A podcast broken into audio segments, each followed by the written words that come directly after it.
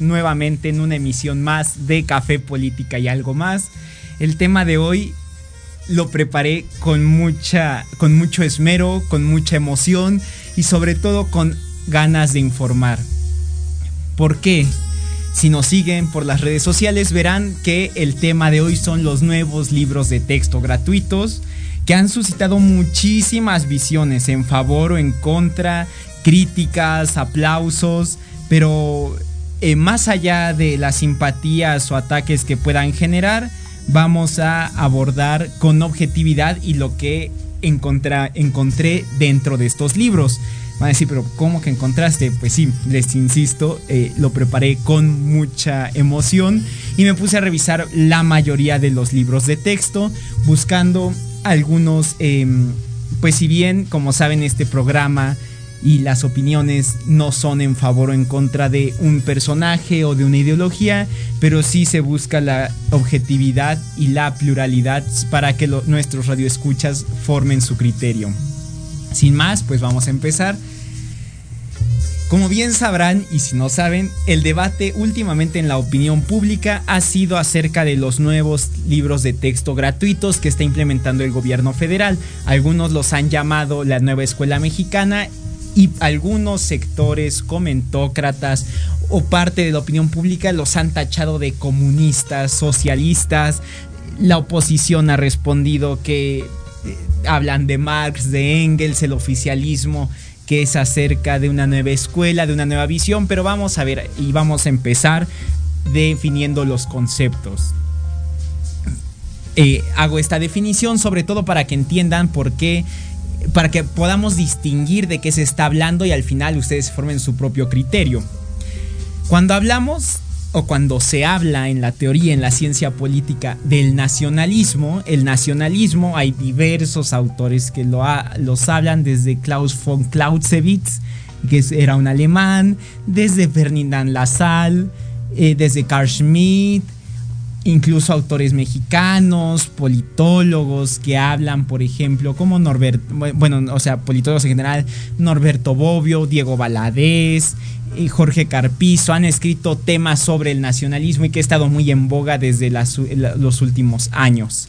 El nacionalismo se concibe como la identidad o la, la identidad que adquiere una sociedad, un grupo de personas acerca de la nación. Y cuando hablo de la nación no es sobre el Estado, sino es en el caso particular de, nuestro país, que es ser mexicano, mexicana. Y si hablamos de la nación, son, se hablan de elementos culturales, tradicionales, ideológicos, políticos, sociales, formativos, para definir esta parte. Eh, por ejemplo, los tacos, o sea, suena muy gracioso, pero los tacos, la religión, eh, cosas de esta índole, o, bueno, estos elementos forman lo que es la nación mexicana y son los que son tomados para el nacionalismo.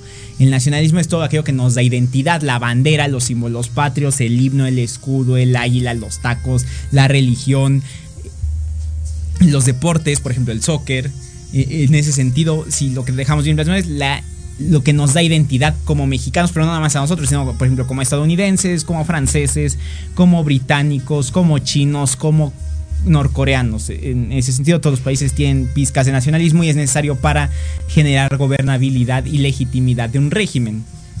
Pero últimamente, y sin hacer alusión a canales y comentócratas, se ha hablado del comunismo, del socialismo, ha habido ataques contra estos libros que eh, buscan implantar y colectivizar las propiedades de la gente. Y bueno, si hablamos del socialismo, y aquí es importante porque hay una, una línea muy delgada que a veces no se distingue entre el socialismo y el comunismo les digo que me preparé muchísimo.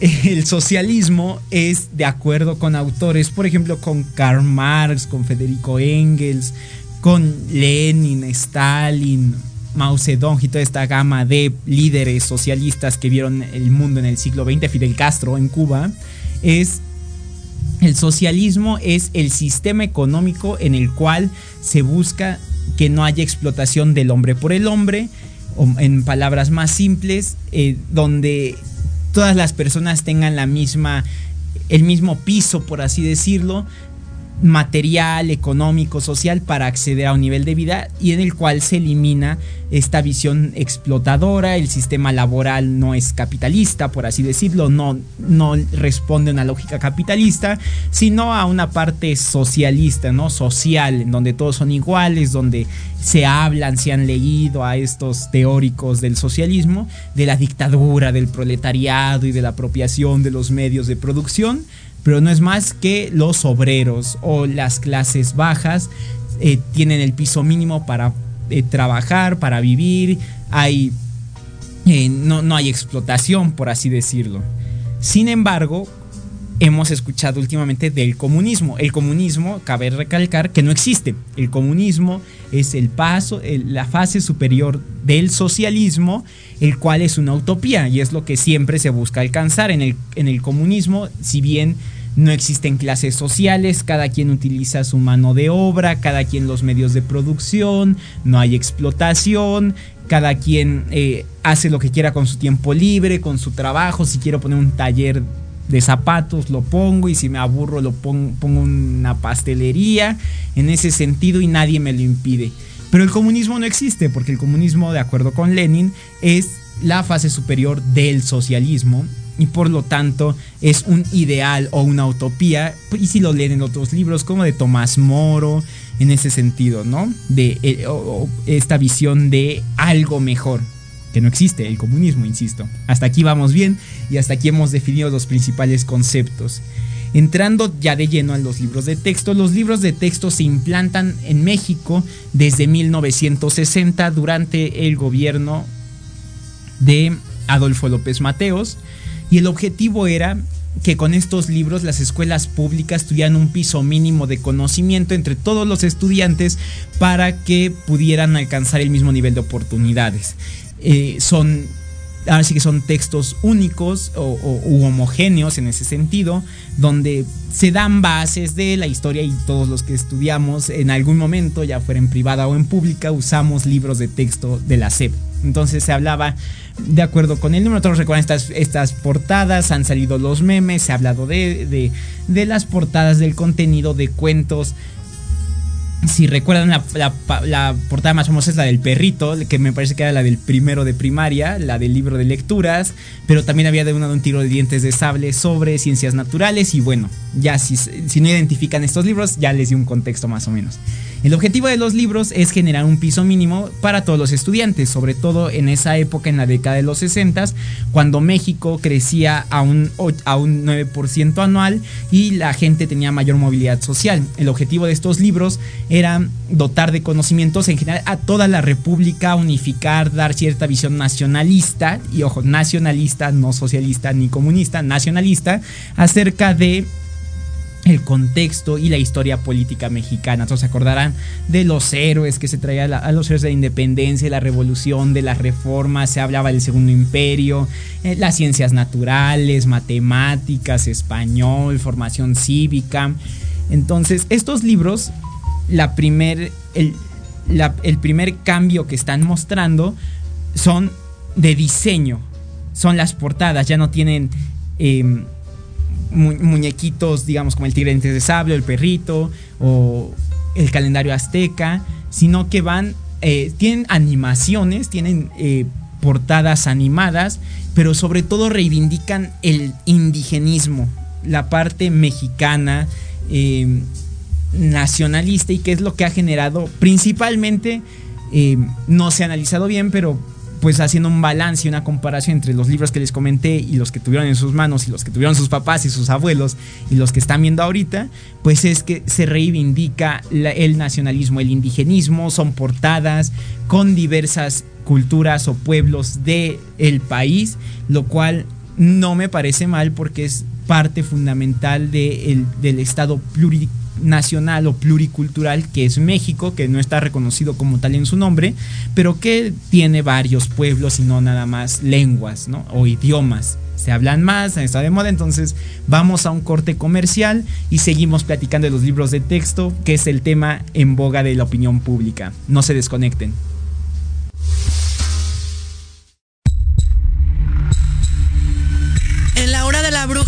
Enseñaremos a actuar de manera responsable.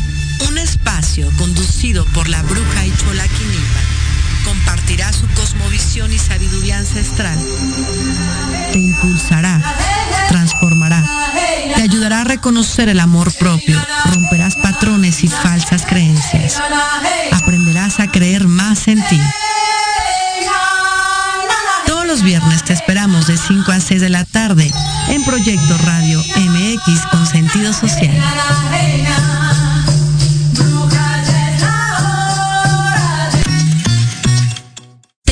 escuchar todos los viernes en punto de las 3 de la tarde tu programa La magia de ser mujer.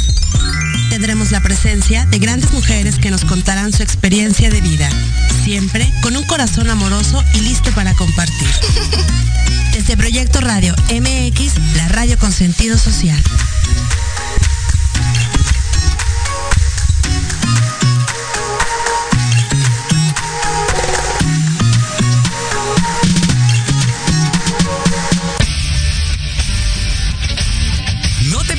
todos los viernes de 6 a 7 de la noche el programa La Sociedad Moderna, conducido por Jorge Escamilla H. Un espacio nuestros invitados descifrar las características del mundo social y tecnológico en el que vivimos. Un hashtag semanal, especialistas, diversión, música y cultura te esperan. ¿Y tú ya formas parte de la sociedad moderna? ¡Descúbrelo! por proyectoradiomx.com.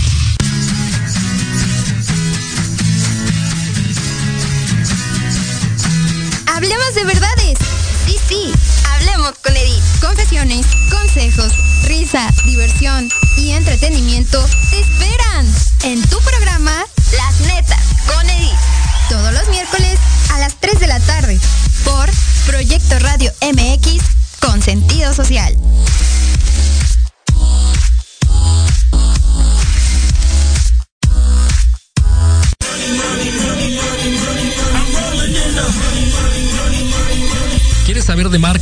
Estrategias comerciales y nuevas tendencias? Te espero aquí todos los viernes de 7 a 8 de la noche en Let's Talk Marketing, conducido por Héctor Montes. Hablaremos con expertos y analistas para darte prácticos y efectivos tips para tu negocio. Solo por Proyecto Radio MX, la radio con sentido social.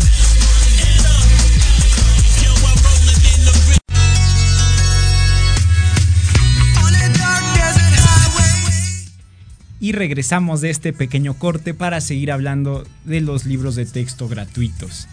Como les comenté, el objetivo de tener libros de texto era unificar el piso de la educación mexicana y dar un sentido de nacionalismo que se formó durante el siglo XIX y también durante parte del siglo XX.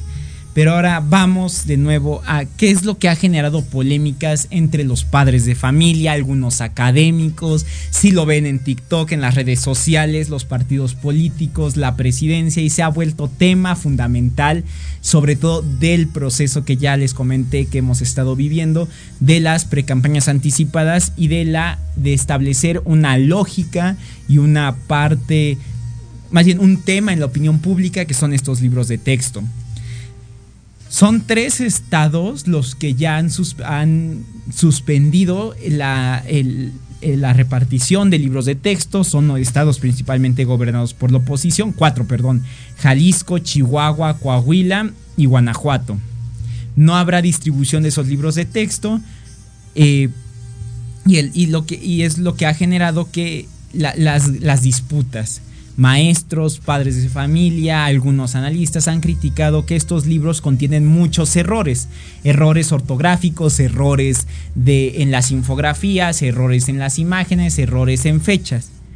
Sin defender a los nuevos libros de texto, históricamente los libros en general desde 1960 han tenido errores y considero que para hacer un material de difusión gratuita a nivel nacional para las y los niños de toda la República, pues es necesario que se hagan revisiones puntuales para que no se cometan estos errores, sobre todo los dedazos, malos datos y malas interpretaciones, y a lo cual se ha mantenido este debate en lo superficial, por eso yo les dije, les traigo un tema interesante, me puse a hacer mucha, mucha investigación, a empaparme del tema y vamos a entrar.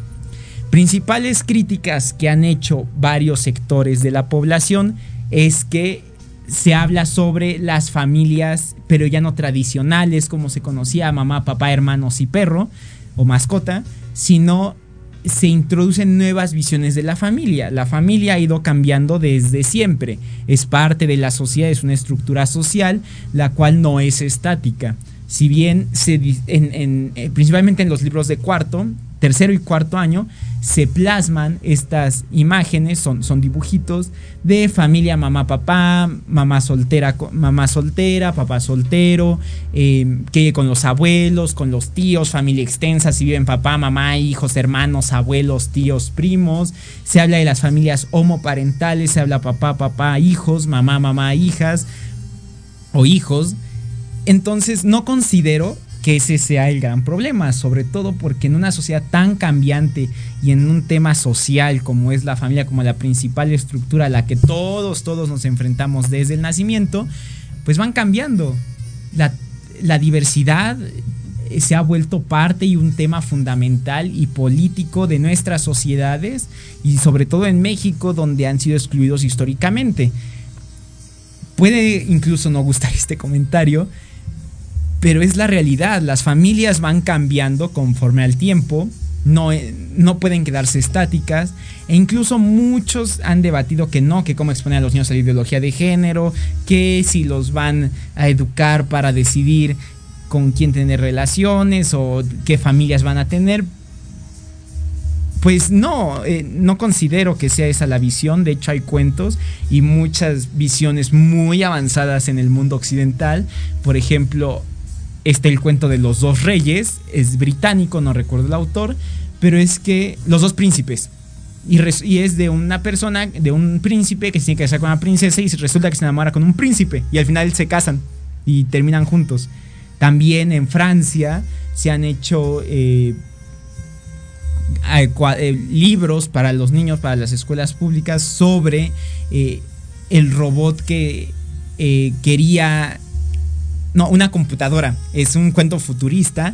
Es sobre una Mac del año, no sé, 2015, la cual va a la gran Mac del año 2060. En ese año es el cuento. Y entonces se empieza a conformar de, otras partes y al final de cuentas van a decir, ¿por qué no hablas de texto, de partes, de computadoras? Porque al final de cuentas la moraleja de ese cuento francés es la diversidad y que hay diversos cambios que no son estáticos y uno de ellos es la sociedad, son las familias a los cuales guste o no, hay que adaptarse.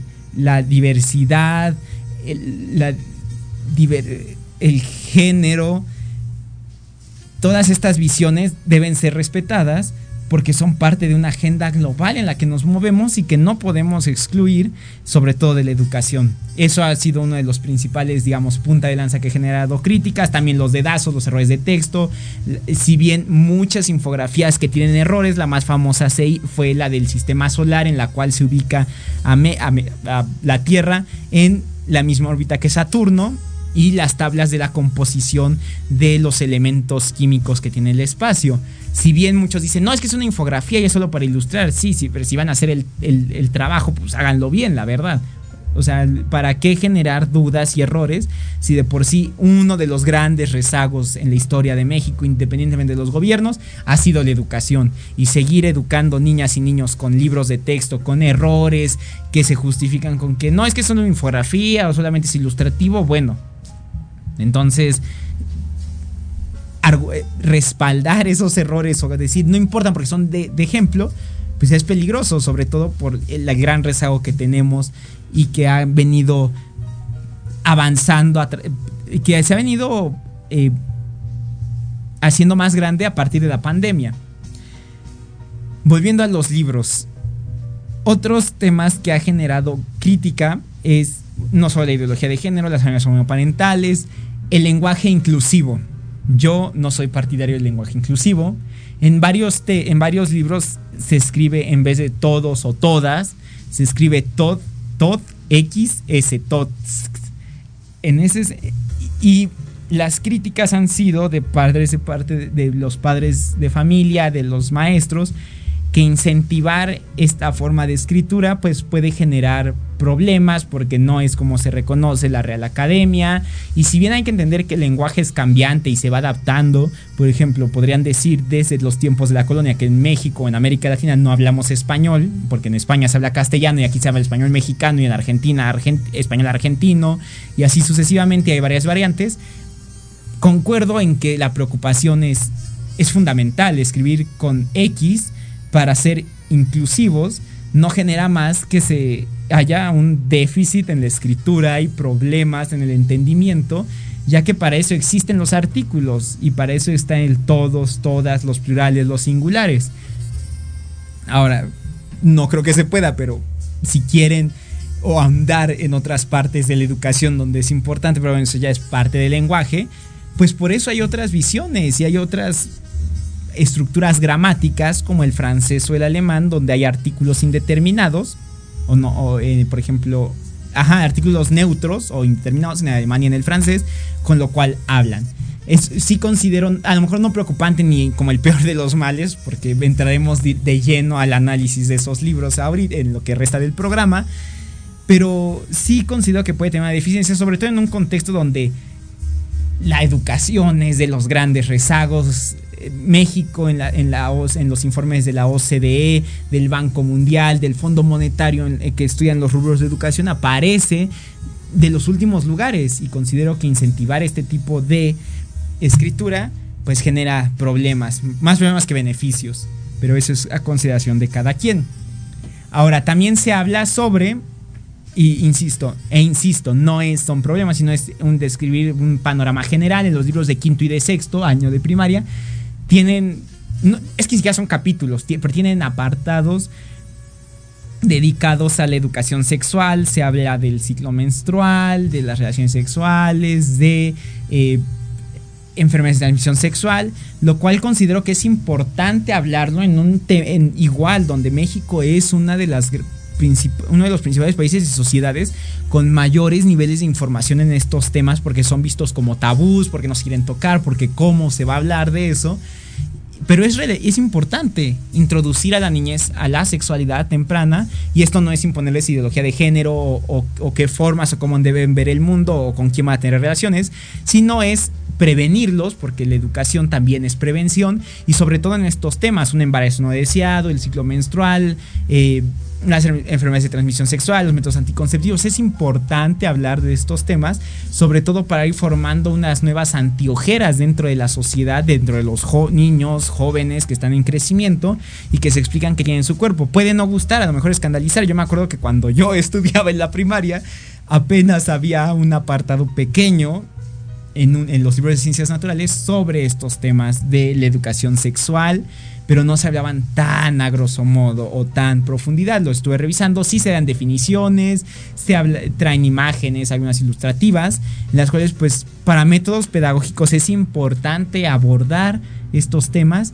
y así combatir la desinformación. La educación es parte y es la mejor arma para combatir la desinformación. Ojo, la desinformación y no la violencia, como dice la la no primera dama, Beatriz Gutiérrez Müller, que dice que entregando libros separa la violencia y le dices alto a los criminales. No, no, no. Yo estoy hablando de la desinformación y del intelecto y de la parte educativa. Ya esos son otros temas que malentienden estas personas.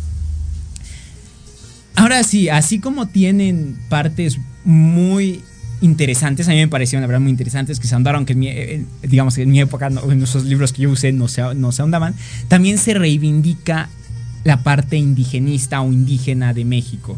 Y esto es importante porque históricamente han sido excluidos, se ven como minorías cuando eh, tienen mucha presencia, sus costumbres y tradiciones persisten en, los estados, en, sus entornos, los pueblos originarios, y los cuales no deben ser ignorados.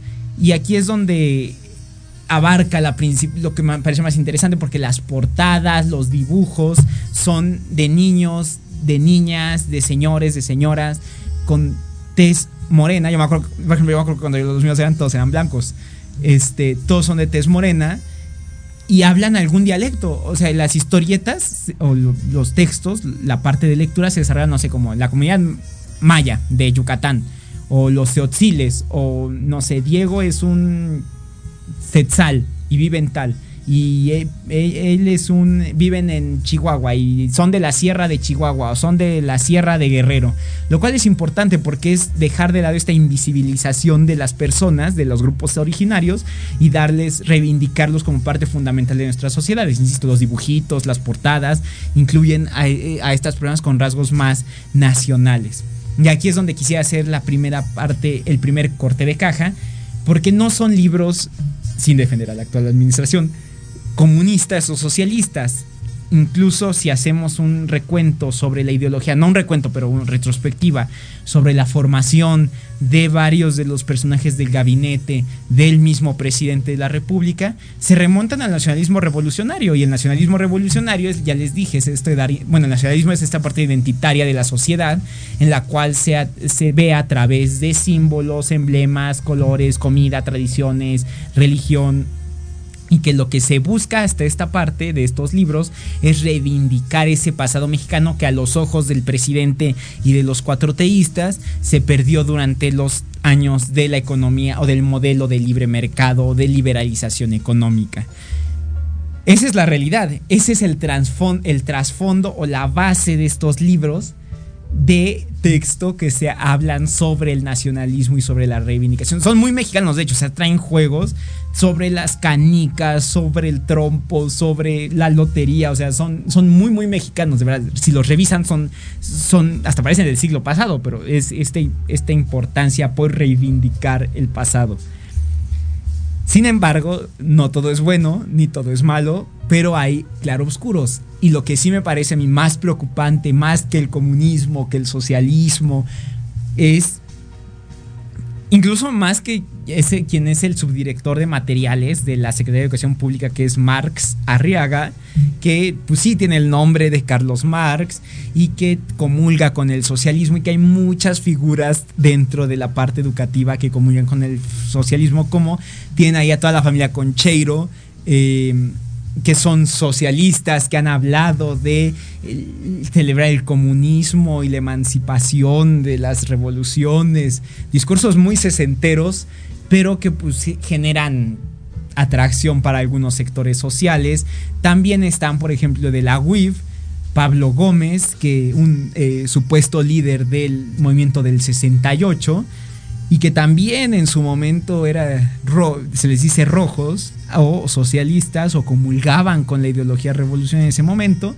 Y pues bueno, que tienen muchas fuentes donde nutrirse, pero insisto, estos libros más allá del socialismo, de lo que se pueda decir, del comunismo y de estas visiones que han generado memes, ataques en contra, en favor, a mí me preocupa más el contenido de los libros, de los que he leído, de los que revisé principalmente los de cuarto, quinto, sexto y primer y cuarto grado.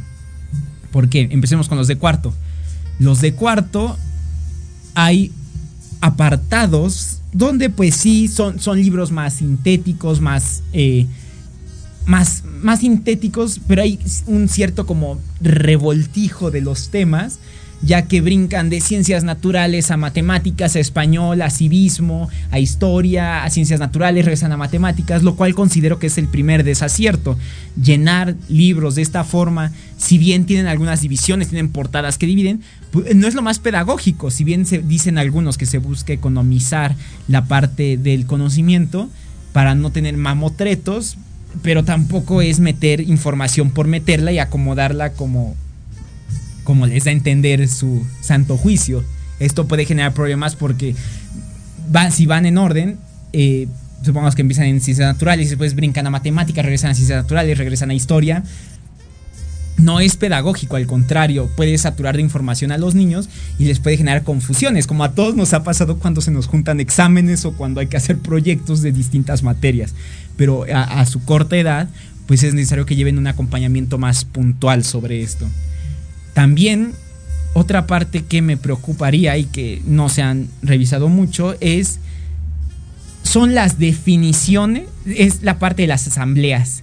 Y las asambleas en los libros de cuarto grado, en el de proyectos cuarto grado específicamente, trae dos páginas, así, pues si abren el libro, este, así, trae dos, eh, eh, dos páginas en las que se habla de organizar asambleas, cómo organizarlas, qué es. Y tiene una particularidad, que eso me remite, y si los remite también a sus libros de texto antiguos, es cuando yo estudiaba, era en grupo discutan o en equipos de tres, de cinco, en vinas eh, o como lo quieran ver o en grupos, de, discutan la colonización de México. Ahora todos los libros, y eso sin excepción desde primero a sexto grado, contienen en asamblea, organizando una asamblea, de acuerdo con el asambleísmo discutan tal tema. Introducir esta visión sobre las asambleas no considero que sea relevante para ninguno de los grados. Sobre todo si hacemos un análisis de la retórica discursiva del gobierno federal plasmada en los libros de texto, las asambleas continuamente han sido utilizadas para informar a la gente y qué es lo que estamos viendo que hacen las denominadas corchatas de Morena, que son asambleas informativas, asambleas de esto, del otro. El presidente también habla de asambleas, su gabinete habla de asambleas, cuando van a hacer reuniones o actos antioficiales hablan de asambleas. Entonces, llevar a los niños por este camino de las asambleas y el asambleísmo, pues no es relevante, la verdad. Incluso ni siquiera es importante para que influya en su educación, porque las asambleas no solamente son... Eh, no son para discutir nada más, si bien hay resolutivos, pero la base de estas es tener eh, una resolución y ejercer una acción.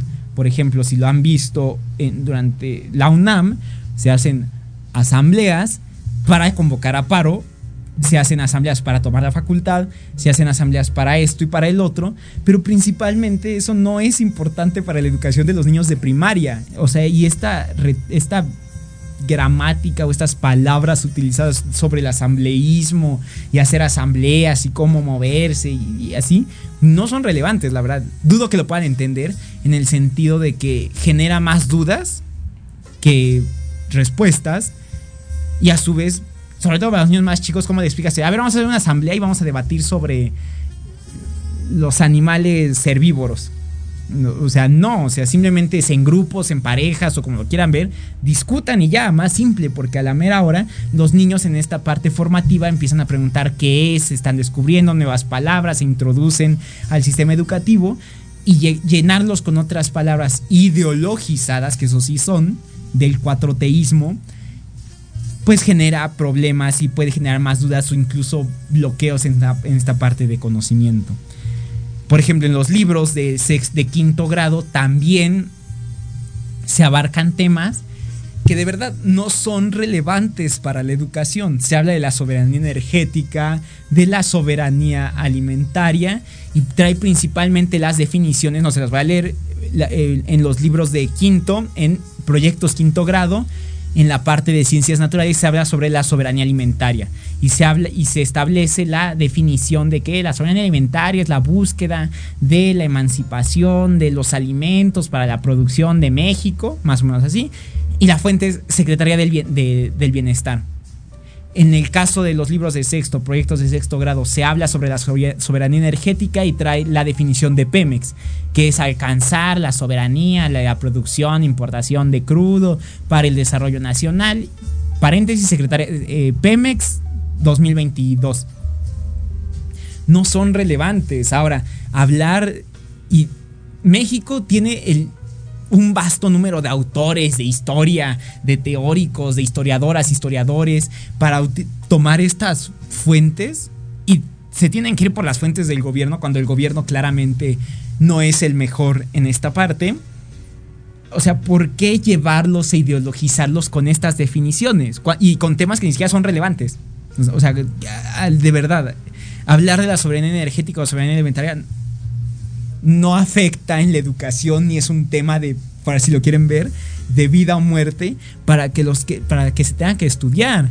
Pero por ejemplo, también en los de quinto grado se habla sobre los sismos, la protección civil y después te ponen un caso, así un recuadrito azul y ponen el colegio Repsamen, como todos saben, se derrumbó durante los sismos de 2017 y le achacan a la corrupción y hablan sobre eh, la muerte de los niños, la corrupción y el, caos inmobiliario que hubo en la, en la, alcaldía Tlalpan y le ponen un magnífico párrafo en el que dicen, sin embargo, la jefa de gobierno, Claudia Sheinbaum, se disculpó por lo que pasó en Tlalpan cuando ella era jefa delegacional, no, alcaldesa.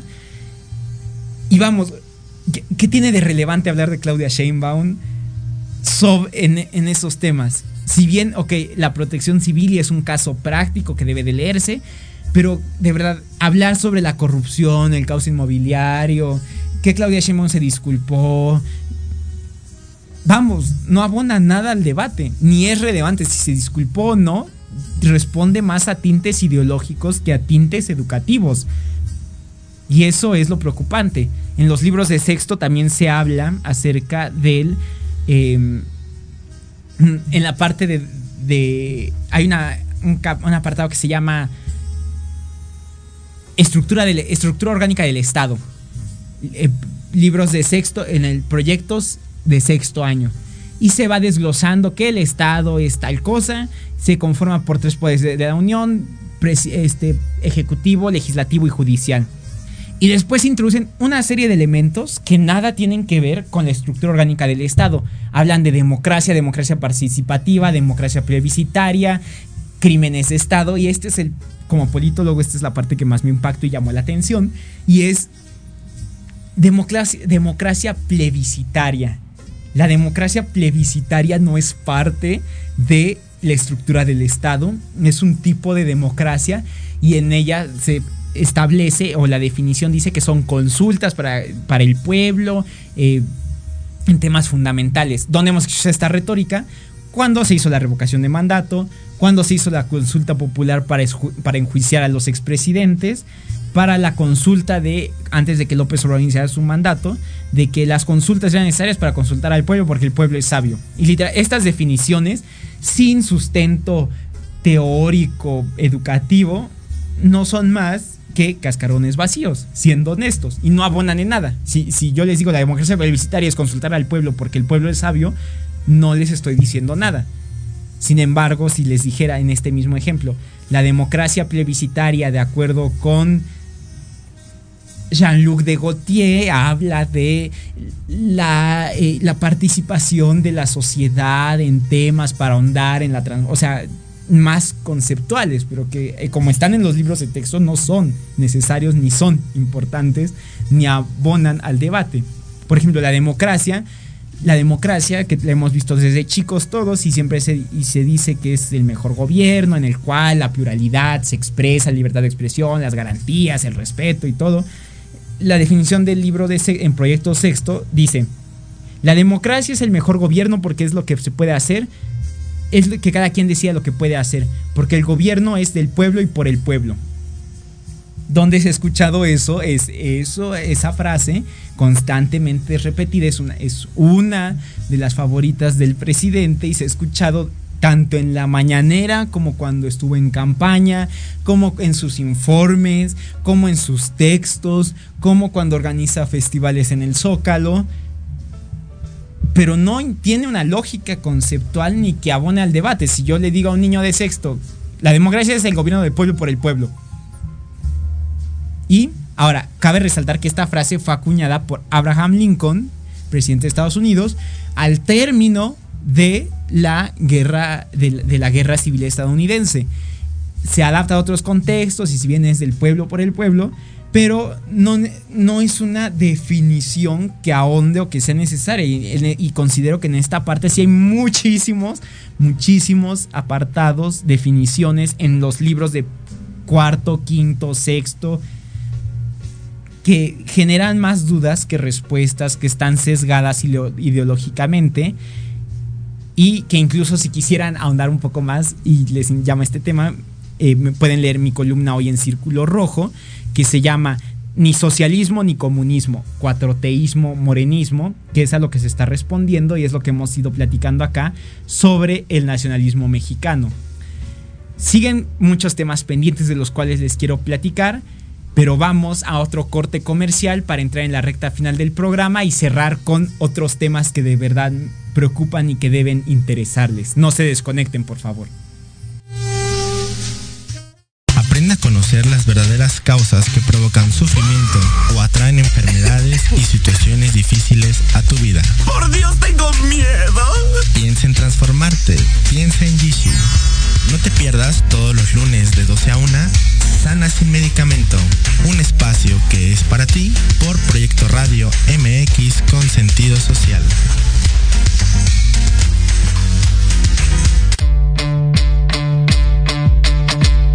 Te llamamos.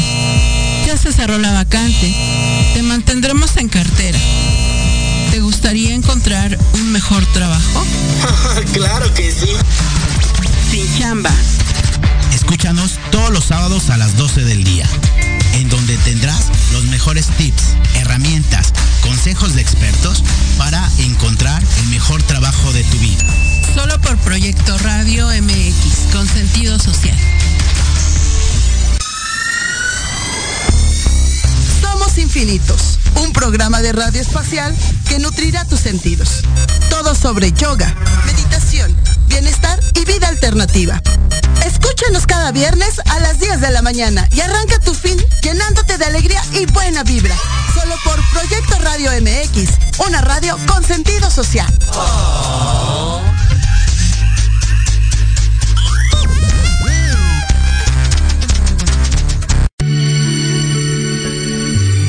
de café con Los Ángeles. Es una invitación a mirar en ti esa luz que a veces no podemos encontrar. Yo soy Marta Liliana Santuario y te espero todos los jueves a las 6 de la tarde por Proyecto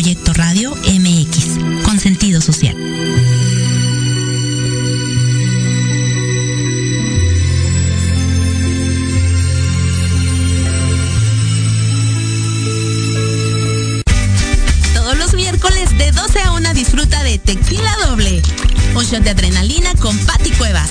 Temas interesantes de fondo y sin miedo. Lo mejor y más relevante de la farándula y el entretenimiento. Sociedad, cultura, turismo, gastronomía, desarrollo humano, salud, espiritualidad y mucho más. Solo aquí en Proyecto Radio MX con sentido social.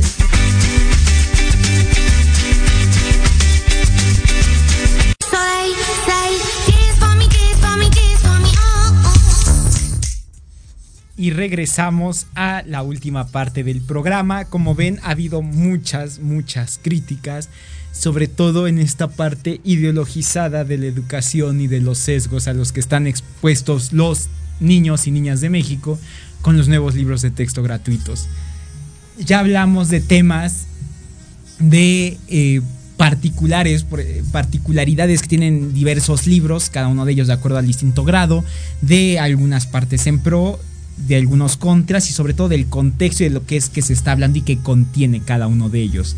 Sin embargo, eh, también hay una crítica muy fuerte, bueno, antes de pasar a este último rubro, por ejemplo, en el libro de quinto año, en el de educación cívica, en el que se habla en la parte de historia de México, hay dos definiciones muy controversiales.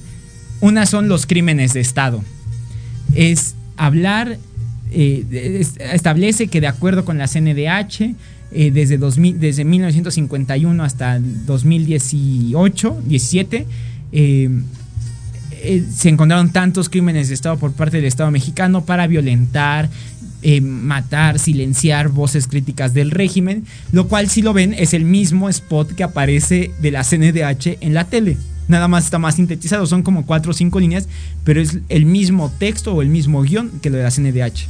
O sea, vamos de nuevo a ideologizar a los niños de México con estas visiones.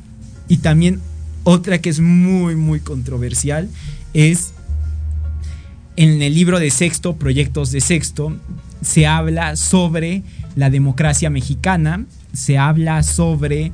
eh, eh, se omite la parte del... La, el- esto es controvertido, pero de, de las elecciones de 1988 en las cuales eh, supuestamente Carl- iba ganando Cuauhtémoc Cárdenas, se cayó el sistema Manuel Barlet y apareció arriba Carlos Salinas. Esa parte se omite, ustedes sabrán bien por qué y quién es Manuel Barlet y dónde está. Y la segunda es que se habla acerca de una usurpación de la presidencia durante el 2006, en la cual no ganó y se habla que el INE y el tribunal realizaron artimañas para generar la usurpación de Felipe Calderón en esas elecciones, que porque ganó López Obrador. Vamos con de lleno y con pruebas. se han escrito muchísimos libros, se realizaron conteos, se abrieron unas urnas en esa elección y la ventaja de Calderón se elevó por décimas. O sea, López Obrador no solo no lo alcanzó, sino que Calderón subió todavía un poco más en los resultados electorales. Y han buscado establecer una lógica de, de fraudes electorales que no existen. En el 2006 no hubo ningún fraude, no hubo eh, no le robaron la elección, pero sí cerró reforma al no reconocer los resultados y al estar insatisfecho con las instituciones democráticas porque el resultado no le favoreció. Entonces, llevar a los niños de México por esta visión de que sí hubo un fraude, de que el sistema electoral eh, no es parte más de una retórica que hemos hablado muchas veces en este programa sobre la polarización y la ideologización de que las instituciones electorales están cooptadas, no funcionan y hacen fraudes electorales, cuando de verdad no hay ningún fraude electoral en 2006. No hubo, no hay, y está comprobadísimo con cifras, se han hecho análisis, pueden checar los preps, pueden checar los cómputos finales. No hubo fraude electoral.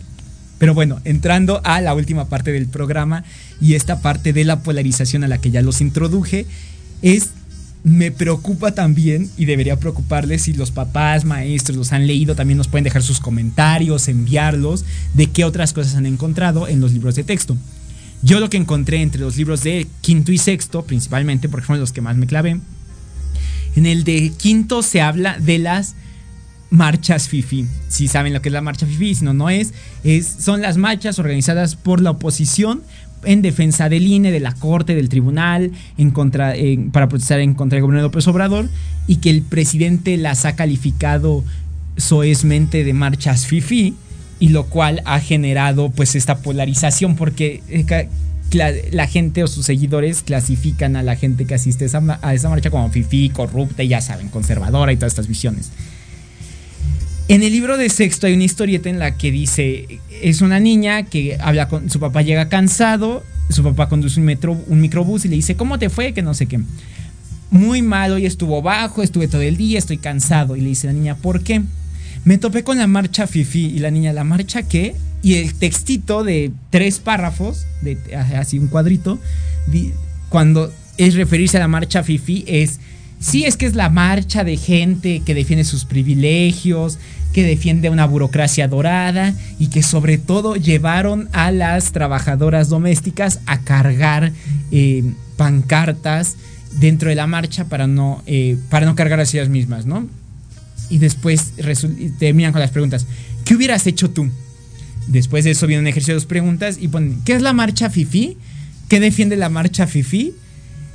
vamos, incentivar la polarización a este nivel, a este punto de verdad, es peligrosísimo. O sea, no tienen por qué andar catalogando a gente de esta forma, ni por qué andar generando más polarización, porque aparte se habla de chairos y de fifís como si fuera una lucha de clases que de verdad no abona de ningún ni de otro lado. Y son estas lecturas que, están, que generan y que están ideologizadas lo que genera preocupación y genera altercados. Ahora, el, gobierno federal, ya para ir cerrando este programa, ha dicho que se consultó especialistas, que se consultó eh, a quienes lo hicieron, padres, maestros y de todo. Ha habido docentes que dicen que no, que están mal hechas, otros que dicen que sí, que incluso el presidente va a inaugurar su nueva sección de su programa en las tardes sobre quiénes quieren los libros de texto, algo así y va a defender y hablar sobre cómo se hicieron, lo que traen, lo que contienen, lo que no, quiénes lo hicieron, quiénes no. Y en esta parte es como parte de defender su proyecto de nación. Sin embargo, quiero ir más allá porque se hablan de se ha, hablado mucho de aprender de otros países, de de hablar de, estos libros de texto o, de, otras prácticas que hay en el mundo, ¿no? Por ejemplo, brevemente, en Francia, que es el caso que más he estudiado, Francia también tiene libros de texto gratuitos para las escuelas públicas. ¿Qué se hace en esos casos? Se junta la sociedad de padres y hacen tipos foros, pero foros no de dos días o de una semana, foros de siete a un año, de siete meses a un año, para organizar los contenidos, analizar qué es lo que va a venir, cómo se van a actualizar. Hay especialistas, hay docentes, hay padres, hay pedagogos, o sea, toda esta estructura que conoce del tema. Después, ya después de estos foros y de que se acuerda que va a quedar, que queda como un anteproyecto de libro, es... Eh, queda lo de eh, ya se hacen los libros. Y ustedes dirán, ah, ya sí se hacen y se distribuyen. No, no, no. Se vuelven a sentar otra vez los padres académicos, maestros, sociedad civil, gobierno, revisan los libros y se hacen correcciones. Y después, y no se imprimen, obviamente no se imprimen todos, se imprimen eh, pruebas piloto, por así decirlo, y sobre eso van editando. Si no hay errores, vamos, se llevan todos. Y estos son procesos que deben aprenderse, también se realizan en Finlandia, que tiene el sistema educativo más importante, más importante y de alto rendimiento, en Francia, que es el caso que más me gustó, y sobre todo aquí hay una experiencia, que por ejemplo cuando de los libros de francés que se usan en México para estudiar, son avalados por el Ministerio de Educación de Francia, el Ministère de l'Education, y son elaborados de esta forma. Eso hay un proceso, son muy interesantes, sobre todo para que haya una parte de gramática, de historia, de cultura, de eh, lenguaje, o sea, toda esta parte que está muy bien hecha, son muy buenos. Si los ven, se llaman de editorial CLE. Y, por ejemplo, todos estos libros, por ejemplo, el de que les puedo hablar si los, si los quieren checar, pues, son buenos. Se, habla del Tu de Becherel de Tus Anus, de Entre Nous, de varios libros que edita el Ministerio de la Educación y que son avalados y que son distribuidos. Y estos generan pues que haya un buen entendimiento y sobre todo que cubran bien los planes, no como en el caso mexicano de que se argumenta que no se tomó en cuenta, otros dicen que sí, pero al final, al final por algo los padres y los docentes y gobiernos de otros estados están rechazando estos libros de texto. No es opinión mía, son las pruebas. Posiblemente otros estados se sumen al rechazo de estos libros. Habrá que ver qué más, eh, de revisarlos más detenidamente, pero lo que es cierto es que están sobre ideologizados con palabras que utiliza el presidente, que utiliza Morena y que eso genera un sesgo. Ahora, no quiero decir que los libros o los gobiernos anteriores no lo hicieron antes. La educación es un método de, eh, no de adoctrinamiento, pero sí de generar gobernabilidad y una ideología, un status quo. Pero nunca se habían visto tan, tan sesgados como introduciendo esta parte polarizadora, definiciones que no, no abonan al debate, definiciones por parte de secretarías de Estado, de entes de gobierno, eh, de hecho, yo le decía a unos amigos, casi casi le van a poner una foto de López Obrador ahí para que sepas de quién se está hablando, ¿no? Vamos, yo quiero dejarlos con estas reflexiones, eh, eh, no nada más de los pros, de, temas interesantes que contienen estos libros, sino también de los contras que estuvimos hablando aquí en este programa, que de verdad los pueden revisar, pueden revisar. Si ya tienen los libros, pues que mejor en físico. Yo los tuve que revisar en, una página. y eh, pues revisarlos, hacerlo con el sin sesgos o sin filias ni fobias, pero sí con los datos y con lo que les estoy platicando. A lo mejor ustedes encuentran más cosas más interesantes y que si quieren mandarlas, pues se los agradeceremos mucho. Bueno, pues estamos llegando al final de este programa fue muy interesante, la verdad, insisto, me esmeré mucho para darles esta información, para que no estuviera sesgada, para que estuviera con pruebas y que si tienen comentarios los pueden mandar en el chat. También los invito a leerme hoy en Círculo Rojo mi columna Ni socialismo ni comunismo, cuatroteísmo, morenismo y también a escuchar mi participación de hoy en el noticiario matutino de W Radio con Vero Méndez. Muchísimas gracias a todos los radioescuchas de Proyecto Radio MX. Me despido, pero nos vemos el próximo martes en Café, Política y algo más con otro tema. Excelente martes a todos. Gracias por habernos acompañado. Recuerden que nos escuchamos todos los jueves de 2 a 3 de la tarde. No se olviden de seguirnos en nuestras redes sociales, Facebook y YouTube como Viajes Romano, Instagram y TikTok como Viajes-Romano.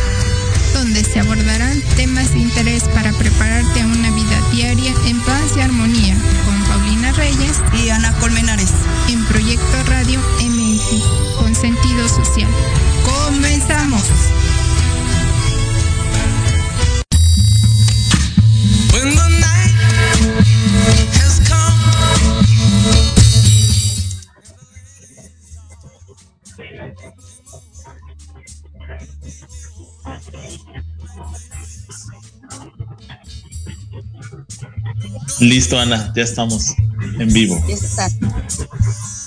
Buenas tardes. Bueno, como aquí todos los martes, estamos en una nueva una nueva línea de, de Este día es el día 88 Portal de León. tenemos como invitado a un maestro de numerología